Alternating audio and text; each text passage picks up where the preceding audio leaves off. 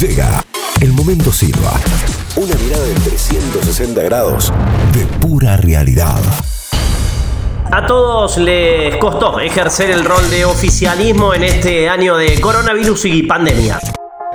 Peronista no puede ni debe haber nada mejor que otro peronista. El 2020 cambió los planes de todos y el barbijo como tendencia trastocó los planes de Alberto Fernández, Juan Schiaretti y Martín Yarlora. El movimiento tiene enemigos de afuera y enemigos de adentro. Los tres cumplen mañana un año de su gestión, aunque claro, con matices bien diferentes. haciendo crítica social. La pandemia nos dejó más valiente. Este bicho traicionero.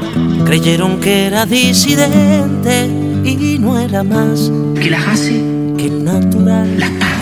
De ahora en más tiene que ser así. Fernández en su primer año al frente del despacho principal de Casa Rosada y después de haber logrado el regreso del peronismo tras el intervalo de Cambiemos. Yarlora, con una ausencia más prolongada del PJ en la ciudad, también transita las últimas horas de su primer año al frente del Palacio 6 de Julio. Y es que Areti, a diferencia de los otros dos, cumpliendo con algo así como el principio del fin. El gobernador cumple con su primer año del tercer mandato no consecutivo. Por ende, por ende atraviesa su última gestión al frente del panal y transita su despedida del despacho más importante del poder en Córdoba.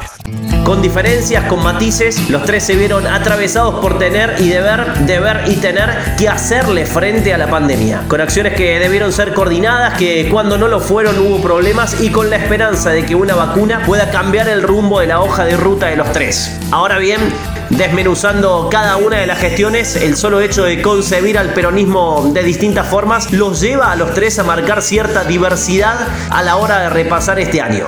Alberto.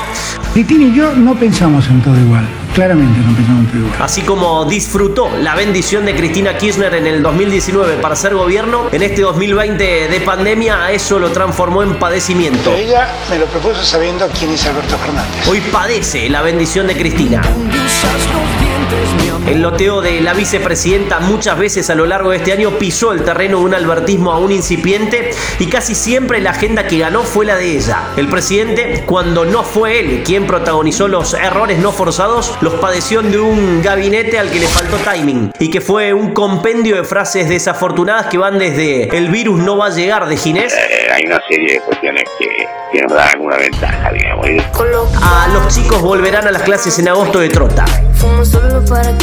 Y eso nos permite proyectar en gran parte de nuestras provincias al regreso luego de las vacaciones de, de invierno. Cerramos todo el telón, pero ellos siguen con el show. En la provincia, por su parte, el modo velocidad crucero a Schiaretti se le complicó no solo por la pandemia. Los casos de Solans, Blas Correas y Joaquín Paredes, con la policía como responsable directo, sumado a las complicaciones financieras, alteraron la calma con la que el gobernador pensaba la transición.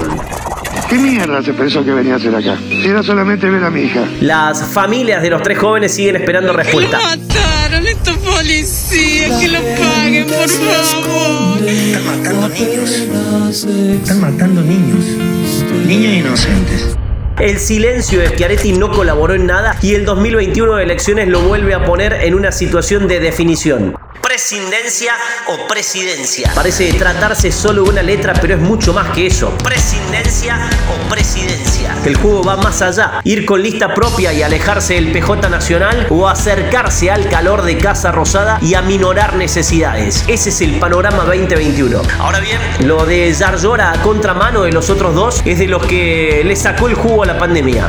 Transformación del centro y de parte del Estado municipal con un recorte del SOEM que tuvo sus consecuencias. Sin embargo, la diaria de la ciudad requiere una intensidad constante. Lamentablemente la imagen que hay sobre los empleados municipales termina siendo esa imagen de violencia. En el Palacio 6 de Julio saben que las puteadas están a la vuelta de la esquina y que la gestión obliga al día a día, con objetivos que, por ahora, deberán esperar.